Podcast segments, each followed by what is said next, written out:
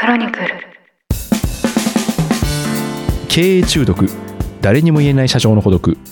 この番組ではなかなか人に言うことができない社長の悩みについて語っていきながら大変だけどそれでも楽しい社長という仕事のありのままの姿をリスナーの皆さんにご紹介していきます。こんにちは、パーソナリティ務めます、エッグファード株式会社代表の徳安俊です。よろしくお願いします。同じくパーソナリティを務めます音声プロデューサーの野村貴文です。経営中毒シーズン2第37回です。よろしくお願いします、はい、お願いします。前回はですね面接のお話ですね,、はいはいそうまあ、面接からこう採用全般のお話に発展していったんですけど、結構印象的だったのは、うん。まあ、たまになんかビジネス記事かなんかでは見るんですけど、うんうんやっぱこうなんでしょうね優秀な方、うん自分がこの人とは一緒に働きたいなっていう方をそんなまあ10年とか20年とか、うん。すごい時間かけて採用することもやっぱあるんですね。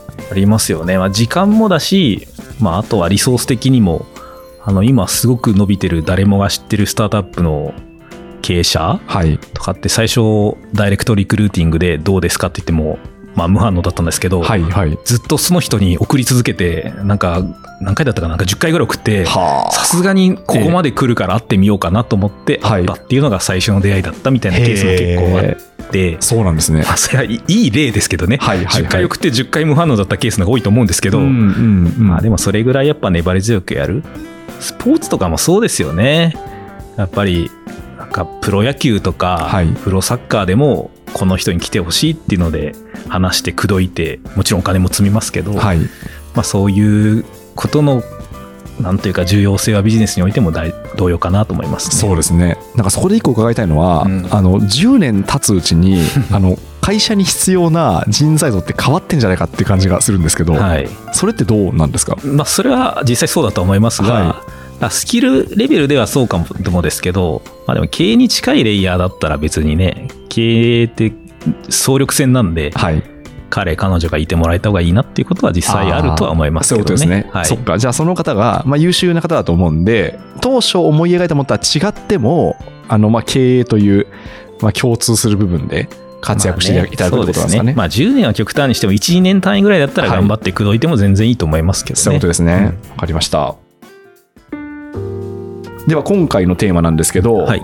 オンボーディングというお話を伺っていきたいと思います。まあ、前回ですね、面接そして採用で、うんやっぱりこう、お手並み拝見じゃなくて、うんうんその活躍する、まあ、こう活躍しやすいようはない環境っていうのを経営者が会社側が作るのは大事だよってお話があったじゃないですか。うんうんなんでもちょっと具体的にですね、そのオンボーディングって、まあ、そもそもどういうもののことを指すんですか？えーっと、野村さんがどういう意味でおっしゃってるかにもよるんですけど、はい、一般にはオンボードってあのオンでボードで、まあ、船に乗せる、はいはいはい。まあ、要は入社した方がちゃんと活躍するように立ち上がる支援というか、はい。そこのフェーズを一般にはオンボーディングっていう言葉をまあでも最近ですけどね使われたのはね、うんうん使われるようになったのは、まあなので活躍支援というか立ち上がり支援、はい。まあ、日本語でいくとそういう意味ですと。で、これは結構大事になってきてて、それこそ、あの、人がいっぱいいた時代はというとちょっと古いそうですけど、はい。まあ、活躍する子だけ、会う子だけ残ってくれたらいいよっていう時代もやっぱあったわけですようん。たくさん取って。はいはい。たくさん、あの、取る中から何割か残れば十分と。うんでも今やっぱ人も取りにくいし、人手不足だし、教育、あの、かけた人材がどんどん辞められちゃってもったいないとかって、まあ、会社側もいろいろありますけど、いかにうまく立ち上がってもらうかっていうことの重要性が、まあ、これは若手もだし、ミドルもだし、幹部も、まあ、特に重要になってきてるなっていうのは時代背景的にもありますよね。うん、そういうことですね。うんなので、その、ご縁があった方との、その縁を大事にしていくってことですよね。縁も大事にするし、はい活躍してもらえるまでが会社の一定、まあ、責任っていうとあれですけど、まあサポートすべきっていうことですかね。そういうことですね。うん立ち上がるかなんですけど、はいなんか私のイメージだと、まあ、まず業務が何かっていうのを知ってもらわなきゃいけないじゃないですか。はいはい。だから、その最初ってどうしても、その会社のなんかローカルルールだとか人間関係だとか、うんまあ、そもそもどういう流れで業務が進んでるのかとかわからないから、まあ、それをまず把握してもらわなきゃいけないし、うんあとどうなんでしょうね。なんか、あ、自分活躍してるっていう感じですか？感じね。はい。それをなんか早く得得してもらうみたいなのが大事かなと思うんですけど、ポイントってどのあたりになるんですか？ポイントいくつかあってですね、はいちょっとあえてフェーズで切ると、はいい、や乱暴ですけど、1ヶ月の壁、はい。3ヶ月の壁、6ヶ月の壁あみたいな話がはいはい。それぞれあるんですね。結構あるとは思っていますと。で、オンボーディング立ち上がりって何かってもちろん業業務ができるっていうのもあるんですけど、最初の1ヶ月で大事になるのは、カルチャーとか会社の雰囲気、人とちゃんとまあ馴染んでもらう。うん。実は結構大事で、はい。半年経って馴染んでなかったら今から馴染むのって結構難しいじゃないですか。そうですね。ちょっと時間かかっちゃいましたね。半年経ってそういえば野村さんはじめましてって言えないし、はいはい。あの人誰だろうっていうのを話しにくいし、えちょっと話最近入ったんで聞かせてくださいって言っても前半年前やんけって感じもあるんえ。で、うんまあ、最初は業務よりも実はそのカルチャー的なものとか人に結構馴染んでもらうのがすごく大事ですね。はい。でこれは新卒とか若手はどっちかというと周りがケアしてくれやすいんですけど中途で特にポジションが上になればなるほど、うん。結構周りもまあプロフェッショナルというか一定仕事してきた人でしょっていうのでそこまでケアしないので孤立しちゃうケースが意外と多いんですよ。はいはい。ここをどう防ぐかっていうのが最初1ヶ月大事。うん。で3ヶ月は逆に何かやっぱり業務上を成功体験をいかに積んでもらうかで、うん3ヶ月経って何も成果出してない人はい。それだとまあああの人何しに入ってきたんだろうねってだんだん見られちゃうので、ええ。そこでやっぱ小さい成功体験をいかに積んでもらうかっていうここがやっぱ今度業業務上の壁ですよね。うんそこをどう超えるか。はいで、6ヶ月ぐらいで何かその人らしい、まあ、形で新しい価値なり少し大きいことなり、うん。周りを巻き込んだ成果をどう出してもらうか。まあ、このぐらいまでいけると、あとは立ち上がるので、うん。逆に言うと、だから、1ヶ月、3ヶ月、6ヶ月っていうのは、まあ、死の谷って呼んだりするんですけど、はいはいは離離脱するタイミングがあるんですよ。うんで、多いのは結構半年ぐらいではい立ち上がらずに辞めちゃうんですけど、ええ。半年で辞めちゃう人は3ヶ月ぐらいでうまく立ち上がってないケースが多いし、うんまあ少ないですけど3ヶ月で辞めちゃう方ははい。1ヶ月目の時点でうまく馴染んでないケースが結構多いんで、ああ、そういうことですね。この考えは意外と大事。特にあの上の方の人ほどちゃんと設計してあげないと、うん。周りがやっぱね、本当に前回もお話ししましたけど、お手並み拝見になるんで、はい。これはあのスキルが高くても立ち上がらないケースもなので結構ありますね。ああ、そういうことですね。うんそっか、だからもう結果として現れるのはうん6ヶ月なんですけど、うんその種はそうそう。少し前にあるわけななんんですすね。でよ。で、逆に6ヶ月ぐらいを超えると、はい。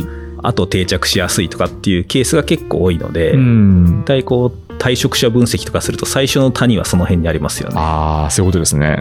それでいうと、その上の人ほど設計が大事。まあ、これも確かにうんうん、なんでしょうね。まあ、前回もちらっとありましたけど、うんなんならこう自分の上司として入ってくるわけじゃないですか。はいはい。中途の人が。ですね。はい。で、ひょっとしたら現場からすると、まあ、面白くない場合もありますよそういう人もいね。ますよね。いますよねうんで、その時に、なので、まあ、結構、その、なんでしょうね、みんながこう、ウェルカムみたいな環境というよりも、うんちょっとなんか、斜めから見られるみたいうんなこともあるわけじゃないですか。もちろんあるでしょうね。ですよね。うんただ、まあ、経営者としては、せっかく優秀な方に入っていただいたんで、うん活躍してほしいなと。はい。どうなんですか？その、早く成果を上げやすくなるうん設計ってできるもんなんですか、うんと、一定できるとは思います。はい。で、これはまあ、ハマるケース、ハマらないケースあるんですけど、良くない例は、新しく入ってきた中途の方が、はい。特に過去一定実績がある人は、過去のやり方を、まああえて押し付けるっていう言葉を使いますけど、はい。押し付ける。場合によっては振りかざす。えー、して、成果を同じパターンで出そうとすると、これは結構落とし穴。はい。はい。で、社長も悪気がなくて、早めに成果出してね、期待してるよ、みたいなこと言うわけですよ。悪気ないんですよ。まあ、そうですね。まあ、まあ、自然な感情として。で、そうすると入った方も、よし、ええとにかく短期で成果を出さないとと思うから、はい。で、やっぱり過去、まあ、培った何か武器をそのまま適用したりするんですけど、で、これがたまたまハマるケースもあるんですが、ただ新しい組織にとって、なんかこう、自己否定というか、今までの君たちのやり方はちょっと違うとか、このやり方非効率だから、いいからこういう風にやろうみたいな形で、周りを否定するような形とか、振りかざしてやると大体落とし穴なんで、ん。そうすると周りからするとなんかよくわからん上の人来たけど、はい。でなんかやり方を押し付けろと言うしでも前職とは違うし我々のサービスも商売も違うしなんかあんま納得できないよねっていう話で絡まっちゃう。うん。でそれで成果が出たらまだいいんですけどね、はい。そこで出ないとほらやっぱそうじゃんってなってきて敵も多いしで社長はですねなんかそろそろ成果出るかな楽しみにしてるよみたいなことまた言うと、悪循環になっちゃうっていうのは、すいません。これあのいい例じゃなくて失敗例しか話しないです。結構ありそういうことですね。じゃあ裏返しにするとその立ち上がりやすくなるってことですよね。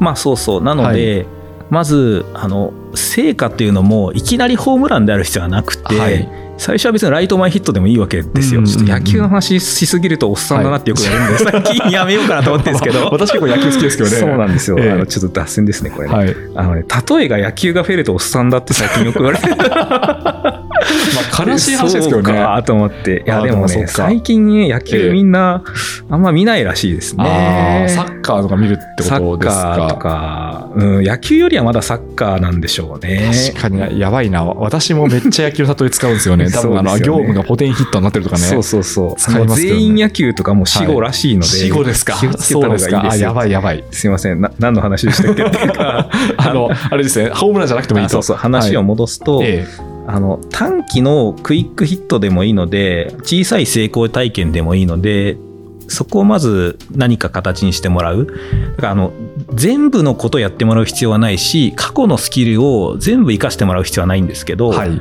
どのスキルが今の業務とか仕事にマッチしやすくてまずどこで成果を出してもらうのか上の方のポジションで入ったとしてもそこはちょっと一定細分化してはい。まずここで成果を出してほしいっていうところの期待値合わせが結構大事で、うん。中途で入った方いきなりホームランじゃないとダメなんじゃないかと思い込んでるケースも多いのでまずそこからでいいよって時間軸も合わせる。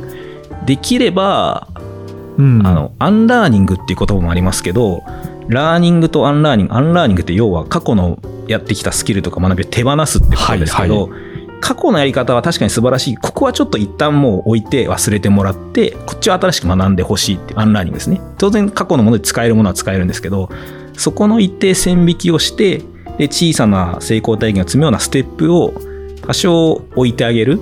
あからさまに置くというよりは自然にある程度設計して自分で登った感を出すっていうのはこれは結構中途こそ大事かもしれませんね。うんそういうことですね、うん。ああそっか。自然に設計して自分で登った感。そうそうそう。確かに難しいですね。なんかあなたの成果ですよみたいな感じでお膳立てされると。あまりにもすると、ちょっといやいや私そんな立場じゃないんでなんですけど、なりますよね。はい。でもね、どんな上のポジションでも、はい。完全に自分でゼロから全部やってみーっていうのはやっぱハードル高いんで、いうん。やそれは一定業務をここ伝えてあげるとか、まだやりやすいお客さんをアサインしてあげるとか、あとは、あの、ちょっとこれは別に他の方にも通じますけど、相談先を一定確保してあげるとかね。はいはいはい。あ困ったら誰か自分で相談先探すようじゃなくて、おそらく業務上で困った時にこの人に聞くとうまくサポートしてくれるだろうなとか、は直の上司じゃなくて相性も含めて良さそうだなっていう人を少しセットしてあげるとか、うん。まあ斜めのメンターとかで7メンターとか言ったりしますけど、はい。業務上の情緒だけじゃないサポート体制を多少組んであげる。うん。あの新卒若手だったらほっといても周りの方が多少どうとかって言ってくれるんですけど、なんとか部長とかマネージャーとか役員とかだと、はい。どうってみんな言ってくれないんで。ね。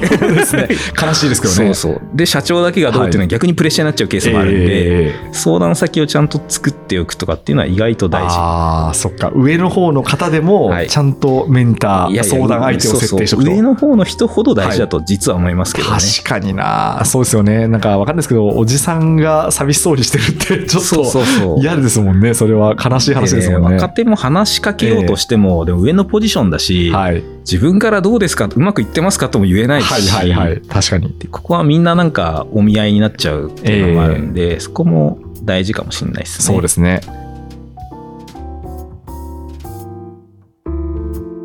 それで言うと、うん。まあ、今のはあの割とこう上の方の方だったんですけど、若手は若手で別の方法があるんですか？そうですね。若手の方の場合の立ち上がりパターン、立ち上がらないパターンもいろいろあって、で、成功体験はこれはあの同じです。で、特によりちっちゃくてもいいので、うんあの、なんか大きいプロジェクトで成果出すとかじゃなくて全然いいので、何か一個できたとか、はい褒められたとか、うんお客さんに喜ばれたとか、そういう機会を作ってあげる。まあだから、めっちゃ難しい営業を一人でやれではなくて、まあ関係があって受注しやすいところで一個でも受注してもらうとか、何か業務を細分化して、ここだけでもやってもらってとか、あるいは社内に何かを伝えてもらって参考になったねでもいいので、何かしら貢献実感を、成功体験までいかなくてもいいです。貢献実感を何かちょっと持ってもらう。はいあの、一般化するのは危険なんですけど、やっぱり若手の方だと自分が必要なのかとか、うん役に立ってるのかっていうのを必要以上に気にするケースもあるので、そういう機会をまず作ってあげること。で、2つ目はですね、結構比較しやすいので、はいはいはい。あの、新卒もそうだし、で中途であっても、まあ、同じ世代の他の人たちと比べてどうかなとか、自分がちょっと劣ってるんじゃないかとかっていうのが気になるケースもあるので、そこはやっぱまあ上長ですかね、基本的に。うんまあ、さっきのメンターもそうですし、上長がまあ一定個別に見て、まあ、成長してると思うところをちゃんと言語化してあげるとか、まあ、別に比較競争してるわけじゃないので、こういう風なところで次は活躍してほしいとか、こういう機会を一緒に頑張っていきたいとか、まあ、対話サポート姿勢が結構大事になってるご時世かなとは思いますうかね。ーん、そういうことですね。うんあの、まあ、そういうふうにうん結構手は尽くすじゃないですか。はい。会社として、まあはい当たり前ですけど、その大量採用、大量退出ではなくて、一人一人の方に活躍していただきたいんで、うんまあこう手は尽くして、で、まあメンターもつけてみたいな風にするんですけど、うんそれでもやっぱ合わない場合もあるんですよね。まあ、ありますよね。ありますよね。どうするんですかそういう場合は。やっぱちょっと、なんでしょうね、退出してい、退出って言っても、クビにはできないんで、まあなんかいろんな、どういう方法があるのかなと思ったんですけど。うんと、まあ、いきなりあなた活躍しないからクビねっていうのはさすがに乱暴なので、はいはいはい。活躍してない背景要因に何があるのかっていうのは本当はちゃんと見てあげられるとよくって、うん実は前職でやってた仕事と同じ職種だけど業務が全然違って、はい。いきなりこの仕事が難しいんだったらもうちょっと違うところからやってもらうかとか業務のミスマッチであれば業務を変えるうん。あるいは上長との相性がどう見てもやっぱり良くなさそうだったとはい。でここれは結構聞くケースがあってあ、そうなんですね。うん人を変える、うん。やっぱりもう人間関係がこじれてるところで、はい。まあ、最初は入ってきて活躍すると思ったら思ったのと違うから情緒も強かったり当たりがきつかったり、はいはいはい。余計相談しづらくて、えでいいから成果出せみたくなってるところで、はい。だとちょっともう抜け出しにくいのでまあ比較的短期で移動するっていうのもなくはないです、まあ、これは若手の場合ですよね。あの上の方もそういう側面ありますけどとはいえ情緒がそんないるわけじゃないんで、はい。そこはやっぱり多少仕事を細分化するなり少し変えてやってもらうでどうしても合わない場合特にカルチャーマッチ、はいカルチャーミスマッチが上の方である場合はこれはですね、まあ、まずちゃんとコミュニケーションを取るっていうことですね。はいはい。要はそういう言動とかカルチャーとかが第二システムと違うんだったら悪気がないケースもあるのでまずちゃんと向き合うっていう、うんまああの過去のやり方の過去の会社の押し付けではなくてやっぱりこういうことをあれ大事にしてるよねっていう話をする。まあそれでも難しいなら特に上の方はどうするかですよね。どうするんですか？まあ場合によっては、はあの早めにええ円満に離婚するっていうのもなくはないです、はいはい。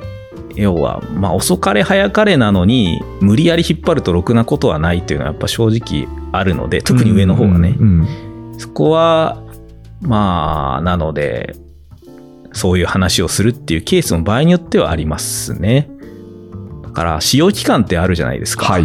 まあ、本来使用期間はそういう期間ではあると思うんですけど、うんうんうん。まあ、そこの期間で一定判断をするっていうのは場合によってはある。あんまり楽しい話ではないですけど。そうですね。うん。あの、合わなかったですねっていう時って、なんかまあ察するになんですけど、いや、あなたはダメでしたっていうよりも、なんかこう、本人のプライドをうん。傷つけない形で、うん。そういうことを言う必要があるのかなと思うんですけど、うん。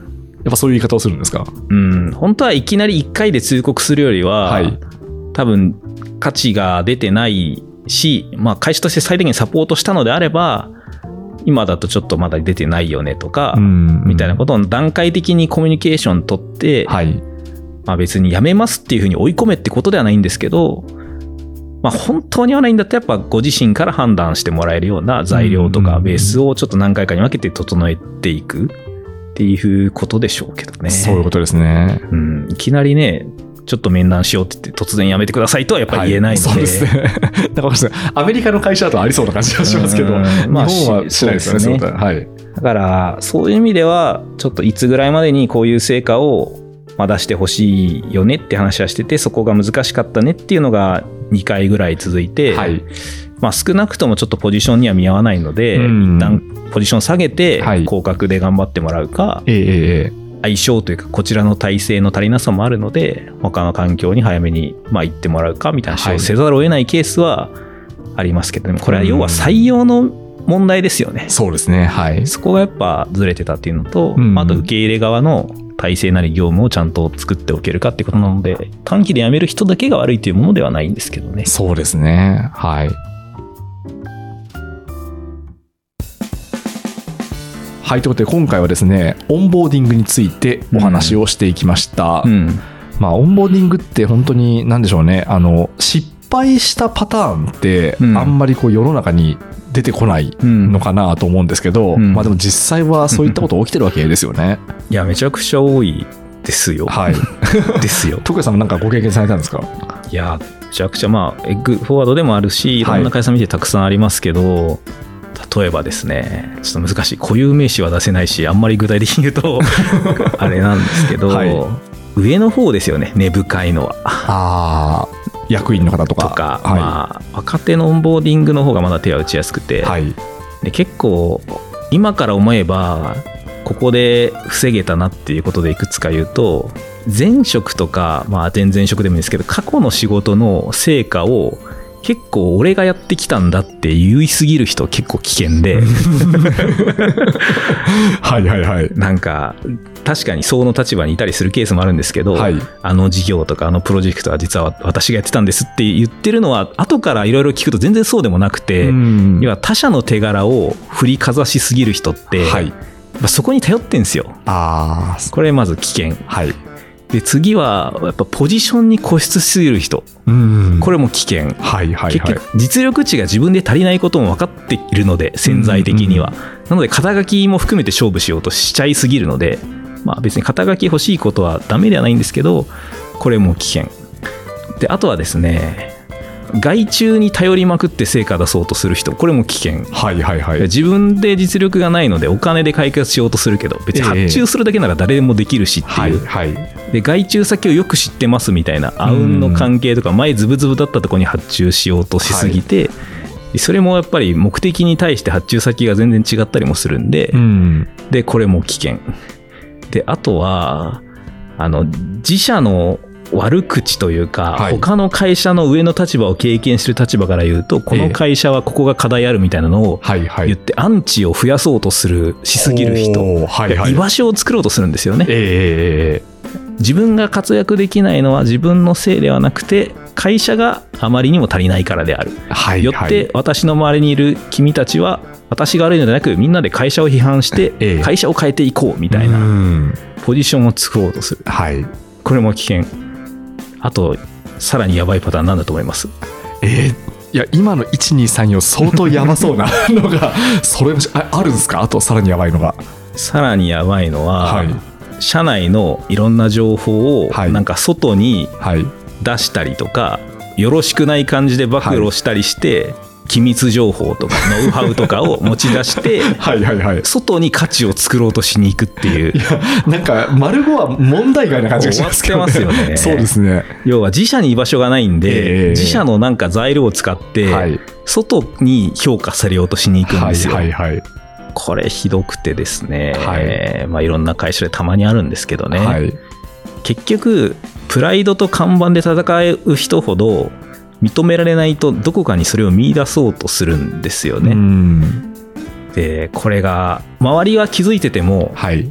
ややこしいのは社長がいい面接でいいと思って前回の話です。ええ 面接で見極め不足で入っちゃってるんで、はい。社長は最初すごい期待してるんで周りも言いづらくて、ん後から蓋開けたらいやあの人最初からそうだったですよねっていうことってめちゃくちゃあってーそうなんですね。のでまあ結局見極めもしないとですけど、まあ、結構そういうことは起こりますかね。そういうことですね。はい、いやいや。暗くなっちゃった。いやいや、あの、そうですね。その5つのパターン。まあもっとありますけどね、はいいろいろありますけど、まあ、あの要注意ですよね。そうですねいパターンはだからまあある程度その面接でうん判断できる部分もあれば、その実際働いてみないと分かんないところもあるので、まあね。じゃあいざそれに直面した時に、まあ、こういかに傷を少なくするか、うんですね。あとはちょっとさ、ポジティブに話すとやっぱ来てもらえてることはありがたいので、はいその活躍するベースとかステップを用意するのは私は一定会社の責任あると思うんです。うんうん全部が全部お膳立てしろとは言わないが、まあ、そこも含めて採用活動なので、まあ、そういう視点はやっぱり持ってもらえるといいかなとは思いますね。社長もね、採用まで、面接までやるんですけど、はい。入ったらなんか頑張ってねみたいな感じでうん、完全に関わらないケースも意外と多いんですけど、はい。まあ社長がやれとは言わないが、経営としてはそこに目を向けてもらった方が、実はいいのかなと思ったりはします、そういうことです。ねうん。わ、かりました。では続きは次回いきたいと思います。経営中毒、誰にも言えない社長の孤独。ここまでお聞きいただきましてありがとうございました。番組への感想は、ハッシュタグ、経営中毒、すべて漢字で X、旧 Twitter に投稿いただければ嬉しいです。そして、この番組を聞いて、ぜひエッグフォワードに相談したいという経営者の方々、一緒に働いてみたいという方々は、お気軽にご連絡ください。徳谷さんへの質問、感想なども大歓迎です。メールアドレスをご用意しております。info at mark eggforward.co.jp info at mark eggforward.co.jp です。番組の概要欄に記載ありますので、そちらをコピーしてお使いください。この番組は毎週1回配信されます。それでは次回もどうぞよろしくお願いいたします。